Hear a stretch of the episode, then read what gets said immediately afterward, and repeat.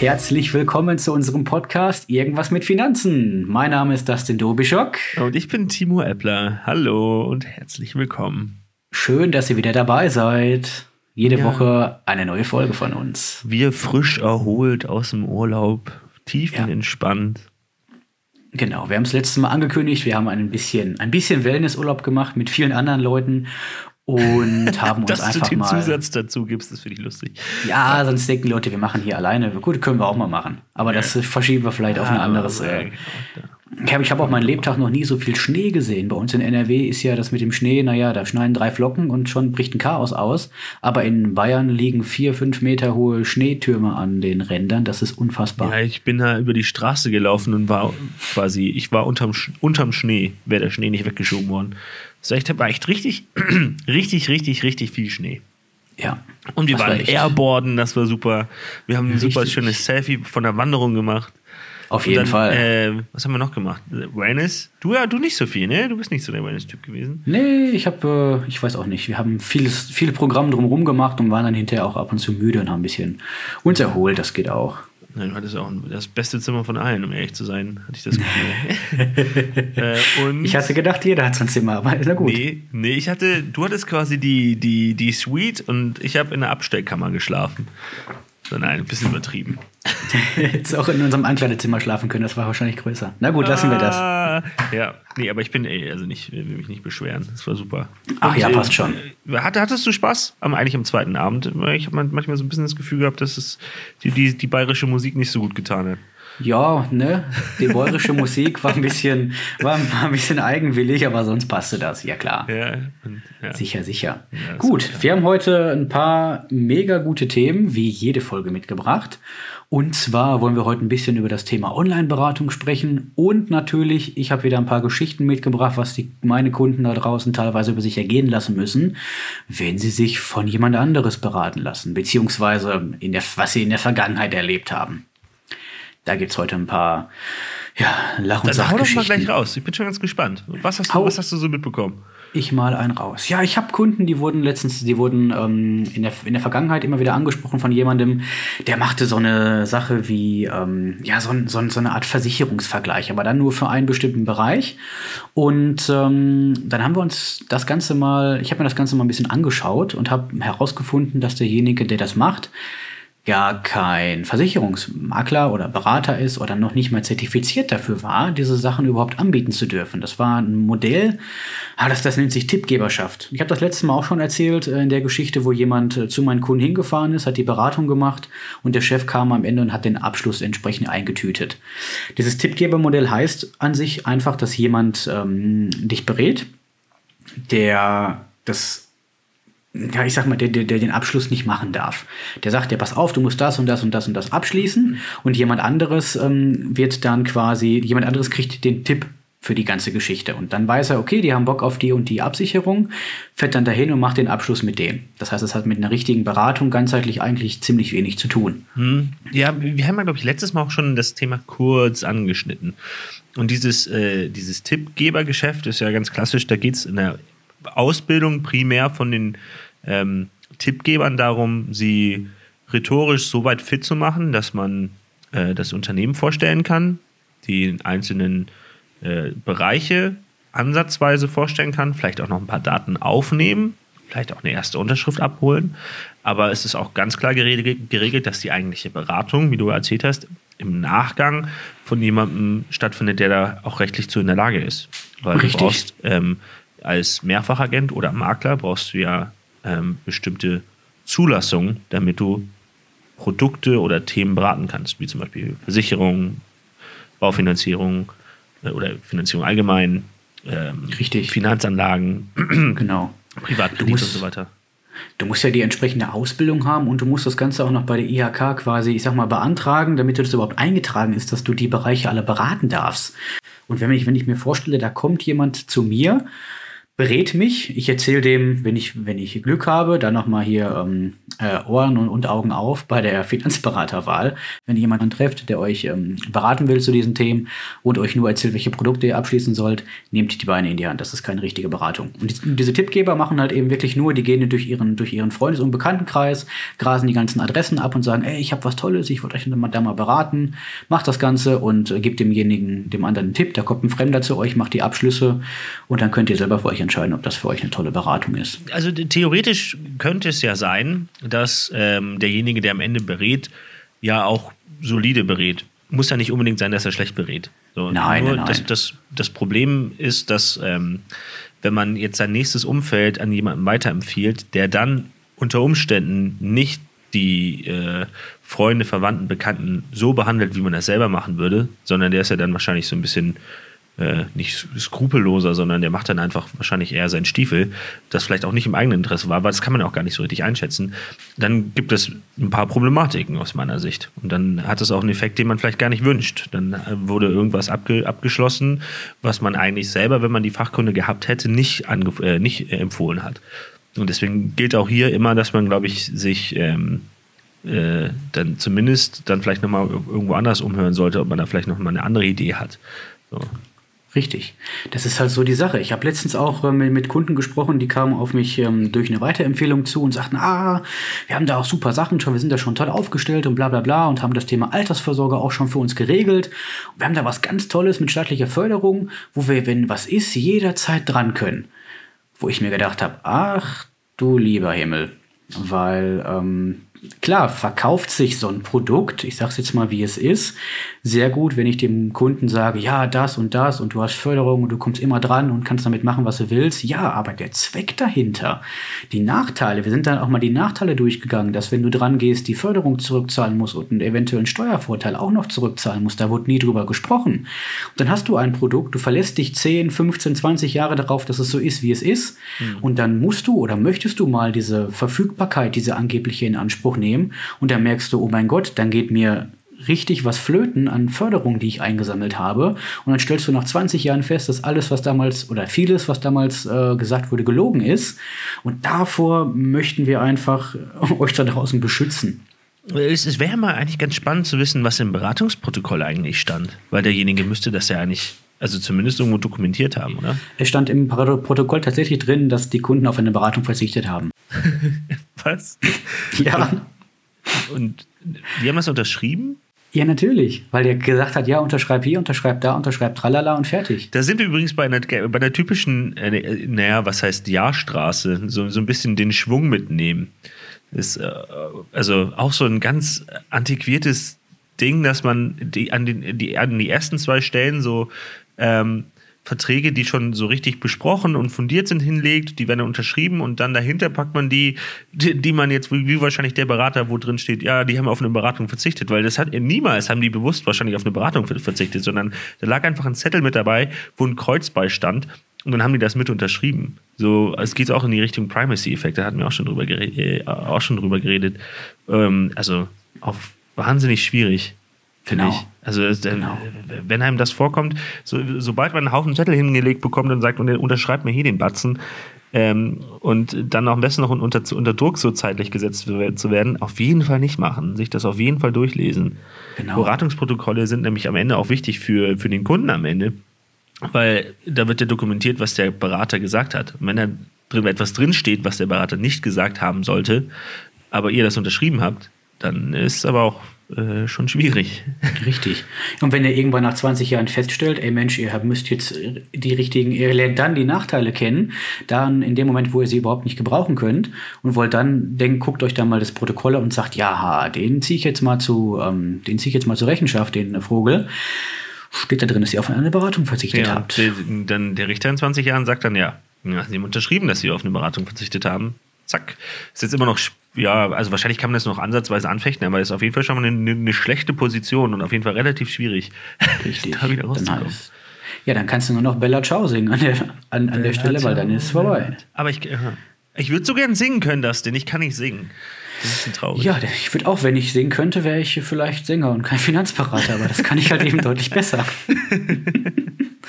ja. Hast du noch mehr Kundengeschichten?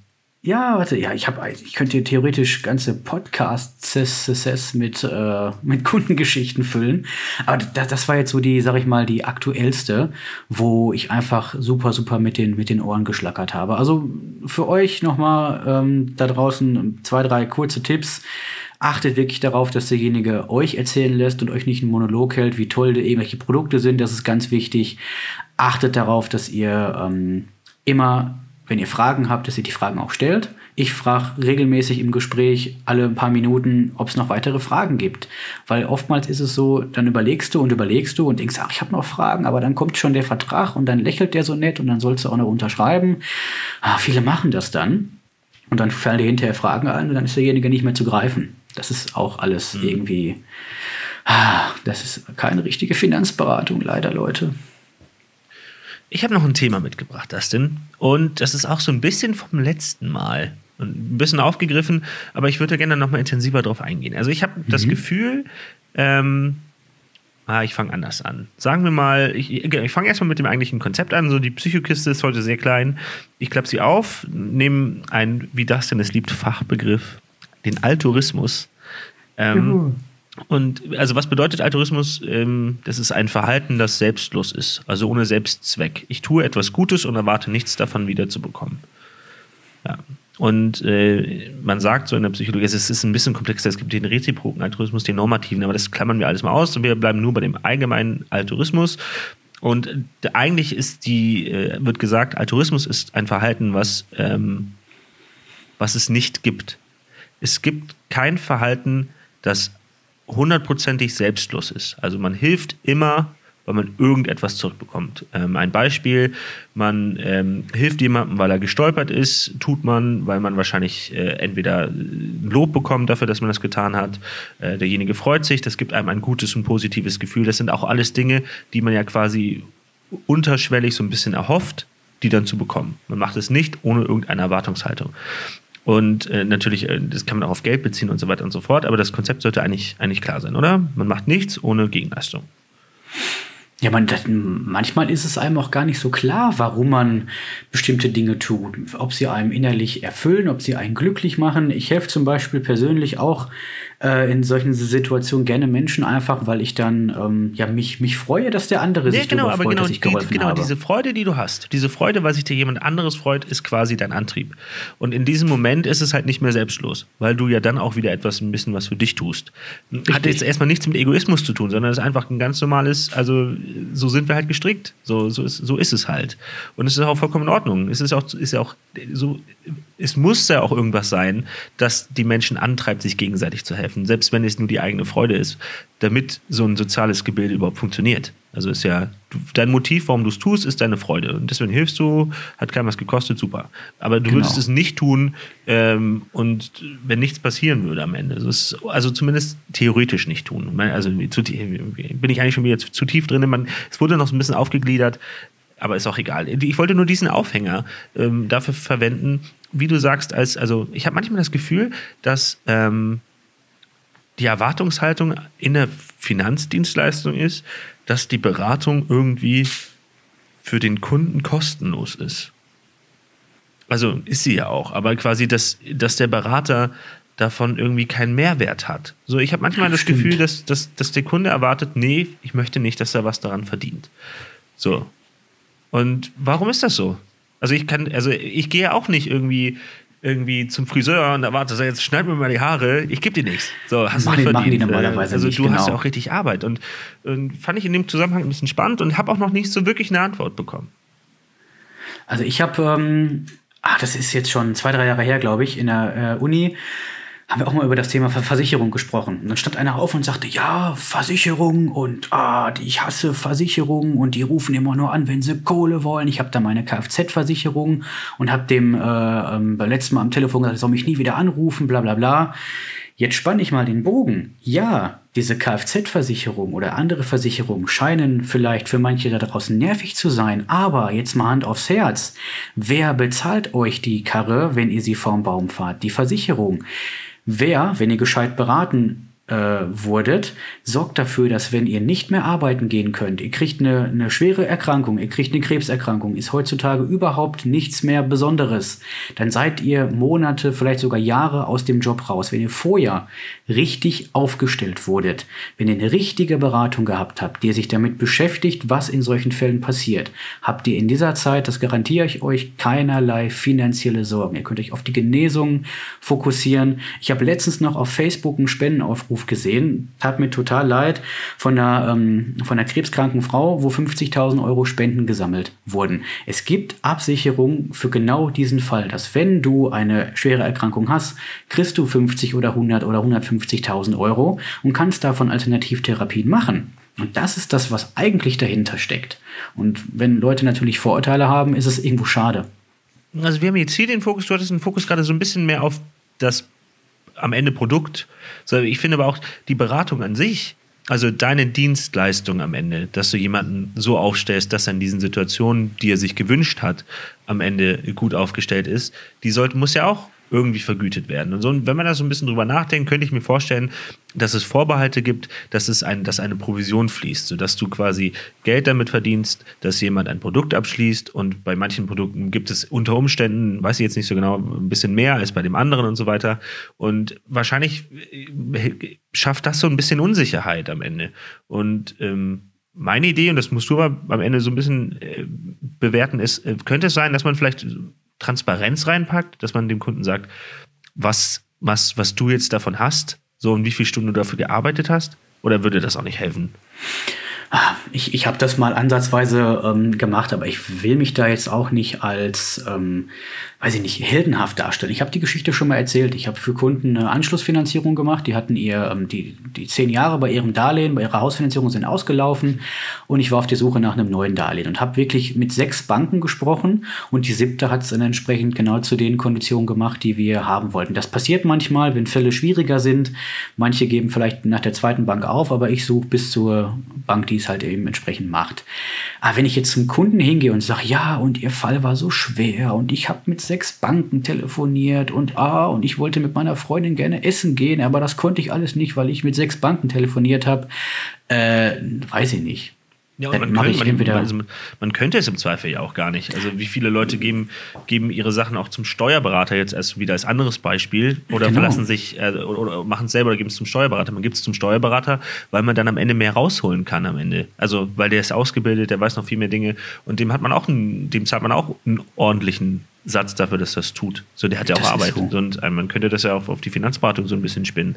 Weil Richtig. eine gute, fundierte Finanzberatung, die auch immer wieder stattfindet, immer wieder auch für eine Person stattfindet und die angepasst wird und so weiter, das ist ja auch wirklich richtig Arbeit. Und da ist unterm Strich für den Kunden, äh, lohnt es sich ja auch, so, wenn er gut aufgestellt ist. Das ist ja ein richtiger Mehrwert. Aber irgendwie, nee, sobald da Geld fließt, finden die das doof. Und wenn man dann sagt, okay, machen wir Honorarberatung, dann kostet die Stunde jetzt für mich 250 Euro, dann genau. fallen alle vom Hocker. So, nö. Richtig. 250 Euro? Nö, meine ich.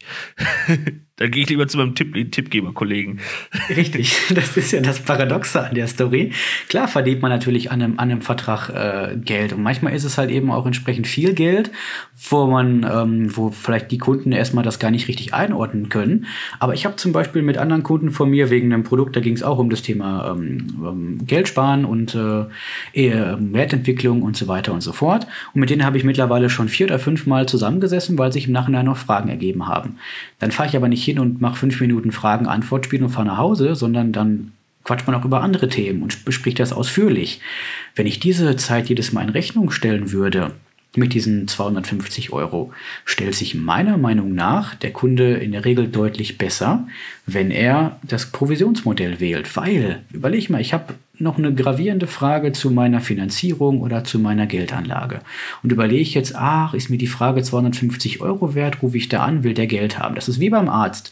Wenn du zum Arzt gehst und musst so eine Praxisgebühr bezahlen, überlege sich auch vielleicht viele, ah, will ich jetzt Geld dafür investieren oder bleibe ich lieber zu Hause? Das nimmt auch die Hemmschwelle von einer, so einer Beratung irgendwo, wenn die gratis ist. Mhm, klar. Mhm.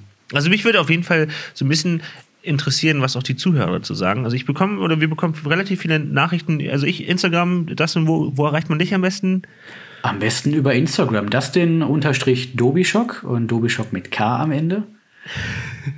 Ja, das ist der Kardinalsfehler. Dobi Schock und dann kommt das CK da rein. Nein, Das, Dobi ich Schock pack das ansonsten auch in die, in, die, in die Beschreibung nochmal rein. Ja, das genau. Schreibt mal rein, wo die Leute mich erreichen können. Dann können sie gerne mal, können, wir können ein bisschen plaudern gerne, wenn ihr das Ja, möchtet. Macht man auch viel. Und eben jetzt, jetzt insbesondere zu diesem Thema, ähm, also mit dem das Provisionstransparenzthema und im Vergleich Honorarberatung würde ich mich wahnsinnig freuen, wenn ich von anderen oder von den äh, Leuten da draußen so ein bisschen Feedback bekomme oder wir Feedback bekommen, dass man so ein bisschen in, in die Diskussion kommt, weil ich würde echt wahnsinnig gerne so ein bisschen was darüber erfahren und lernen, so was die Vorbehalte sind. Ja, finde ich spannend.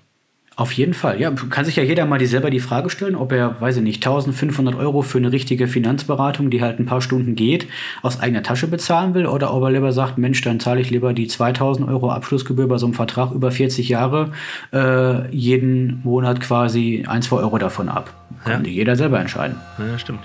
Ja. Finde ich mal spannend. Cool. Hörst du es das denn? Jo. Ah, ich habe schon die Augen zu. Ah, das, das ist laut. Das wer ist das denn? Und Timo. Und Timo. Also, meine erste Frage ist, passt auch lustigerweise genau zum Thema. Nein. Ähm, wie schafft man Transparenz in der Beratung?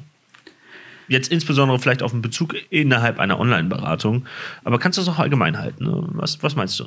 Durch eine Glas, durch eine Glasscheibe schafft man am meisten Ja, Transparenz. das stimmt, ist durchsichtig. Jetzt habe ich den Flachwitz genommen, ne? Nee, aber warte, den bringe ich gleich. Was ist braun, kann fliegen. Stopp, stopp. Nein, darf ich nicht? Okay. Doch, hast du ihn doch erzählt. Was ist braun, kann fliegen und macht die Zähne von Kindern kaputt? die Zahnfee? Die Toffifee. So, du kannst Oh. Gott, ist das krass. äh, ja, wie, wie schafft man mehr, mehr Transparenz? Indem ich meinen Kunden oder indem man den, dem Kunden einräumt, jede Frage zu stellen, die er stellen möchte. Und wenn der Kunde die Frage hat, was ich an seinen Verträgen verdiene, beantworte ich ihm die. Weil der Kunde zieht sich ja vor mir aus. Also jetzt nicht bildlich gesprochen, ähm, oi, jetzt habe ich mich äh, in eine Sackgasse reingemanövriert. Nein, der Kunde, ich kriege vom Kunden gesagt, was er verdient, Gehaltsabrechnungen, Pipapo, Ausweisdokumente, hast du nicht gesehen. Da hat der Kunde auch das Recht, dass er mehr über mich erfahren darf. Warum denn nicht? Hm? Ja, und äh, man muss, also ich denke, es ist schon relativ viel Transparenz da. Ich glaube nur, das Bewusstsein beim Kunden, dass so eine Transparenz herrscht, die ist noch nicht da. Weil jetzt nochmal Thema Beratungsprotokoll, da ist eigentlich alles dokumentiert. Also da hast Definitiv. du ja, hast du ja, nimmst das Ding an die Hand, liest es durch, das wird auch bei uns ordentlich fein, fein säu- säuberlich abgeheftet und so, dann hast du alles auf einen Schlag. Hey. Und dann musst du durchblättern und dann weißt du ziemlich genau, was da passiert ist. Und Richtig. übrigens, das ist auch das, wofür der oder womit der Berater am Ende haftet. Also ähm, vielleicht dem Kunden nochmal ins Bewusstsein reden, oder macht man ja nicht auch, so bei uns zumindest. Also ich, man gibt ihm immer den Hinweis, dass das alles dokumentiert wird.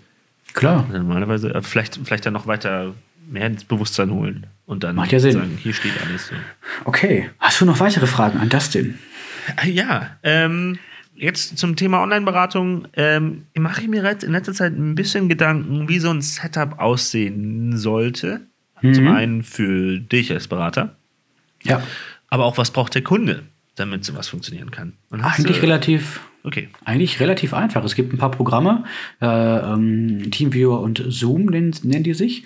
Da muss der Kunde im Endeffekt einfach nur eine App runterladen, wenn er übers iPad reingeht, oder halt eben kurz eine, ähm, ein kleines, kleines Programm, wenn er am PC ist, am liebsten noch mit Webcam, dann sehen sich beide Berater und dann kann ich dem Kunden quasi live ähm, wir sehen uns gegenseitig, das ist schon mal schön. Du hast irgendwann das, das Gefühl nach ein paar Minuten, dass man nebeneinander sitzt. Und ich kann vor allen Dingen dem Gegenüber auch direkt zeigen, was an meinem Bildschirm passiert. Das heißt, er kann sehen, wenn wir was berechnen sollten oder wenn ich ihm ein paar Bilder oder, oder Schaubilder zeige. Das sieht derjenige alles direkt in Echtzeit. Und er kann sogar, wenn ich das möchte, klicken und vielleicht seine, bei seiner Finanzierung mal ein bisschen rumspielen, wenn er eine Idee hat und sagt, ach, ich will den günstigsten Zins haben, soll er sich da mal was einstellen und gucken, was bei rauskommt. Mhm. Hast du Erfahrung mit Flexperto? Äh, bisher noch nicht. Ja, okay.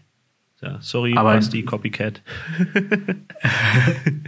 ja, ähm, Nein, aber die, äh, die, die kommen noch. Kleine Ankündigung an der Stelle. Ich werde ab sofort, also ab jetzt, ab sofort, jeder, der möchte, kann gerne mich bei Instagram anschreiben oder bei Facebook. Immer noch Dustin Dobischock ohne C.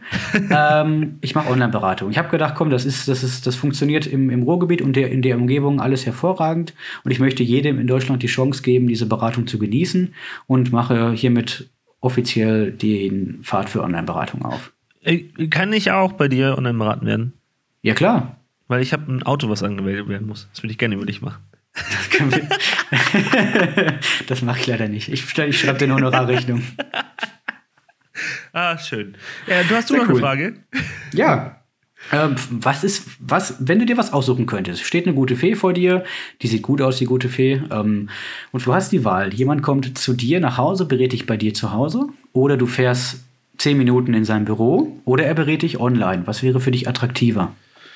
Ah, letztes Mal auch schon kurz drüber geredet. Ähm, oh, äh, viele Sachen gerne online, auch gerne zeitunabhängig. Also ich finde es gut, wenn ich Sachen auch um 23 Uhr regeln kann. Ähm, muss auch nicht unbedingt mit Mensch sein, vielleicht. So reicht auch. Mir würde da unter, unter Umständen sogar ein Chatbot reichen manchmal. Wenn ich eine Frage habe, wie ist mein aktueller Tarif? Kann ich das irgendwie eingeben, habe eine Antwort und muss nicht irgendwie, irgendwie lange rumsuchen oder so, keine Ahnung was so. Dann Ja, das stimmt. Aber ich sag mal, für eine richtige, eine richtige Finanzberatung, jemand empfiehlt dich. Genau, also jetzt, das jetzt wei- weitergesponnen. Wie kommt man da hin? Dafür braucht man ja erstmal jemanden, der einen zu diesem Produkt bringt. So. Und Genau. wenn ich mich einmal sauber aufstellen lassen möchte, komplett, dann ähm, würde ich das, glaube ich, für äh, Thema Altersvorsorge und Kapitalanlagen könnte ich mir vorstellen, wenn es um Sparpläne geht und so weiter, das rein online zu machen. So wie wir, wir sehen uns jetzt, wir skypen, das würde mir Genau. reichen, mir wird das erklärt, danach mache ich das vielleicht mal irgendwie nochmal und vergleiche dann die Angebote und äh, entscheide mich dann für irgendwas.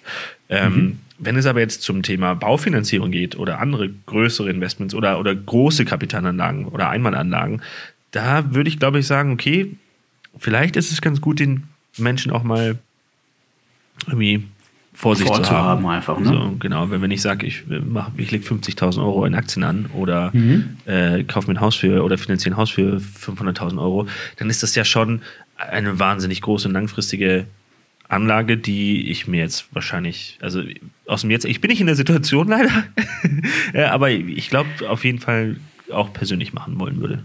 Na gut. Und wie siehst du das?